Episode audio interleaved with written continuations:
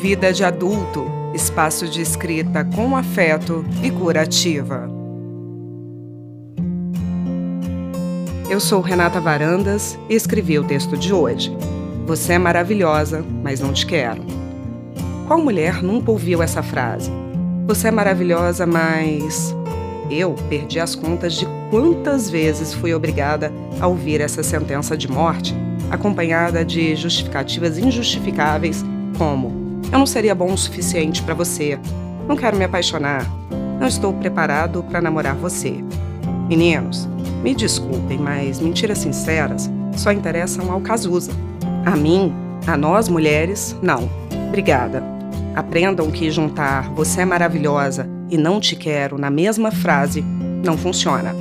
Convenhamos que ninguém abre mão de algo ou alguém por não se achar merecedor. Nunca vi alguém recusar um emprego porque o salário era muito alto, ou deixar de comprar um carro porque ele era confortável demais. Se a recusa, é porque não há vontade. Simples assim. Quantas vezes me perguntei onde foi que eu errei?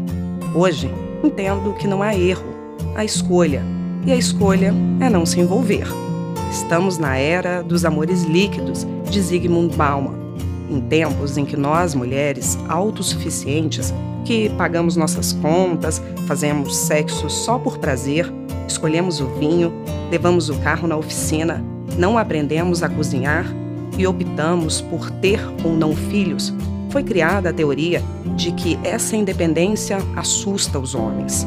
Para mim, não passa de mais uma maneira de simplificarmos e novamente nos conformarmos com o distanciamento deles. É nítido que nos tornamos cada dia mais egoístas, homens e mulheres. Se relacionar é compartilhar e dividir exige doação. Por que encarar um relacionamento onde há sexo gratuito e contas a pagar, jantares a planejar e supermercados a fazer, se é possível ter uma série de relações baseadas apenas no prazer, no sexo, sem qualquer obrigação? O problema é que uma hora a gente entende que esse amor líquido chega e vai embora com a mesma facilidade. Tentar segurá-lo nas mãos é certeza de sofrimento ao vê-lo escorrendo pelos dedos. De sólido, sobra somente o mais concreto sentimento de vazio. É quando a gente sente que bom mesmo é ter uma mão de verdade para segurar, alguém para ligar, um ombro para deitar, uma vida para compartilhar. Fique com a gente também no Instagram.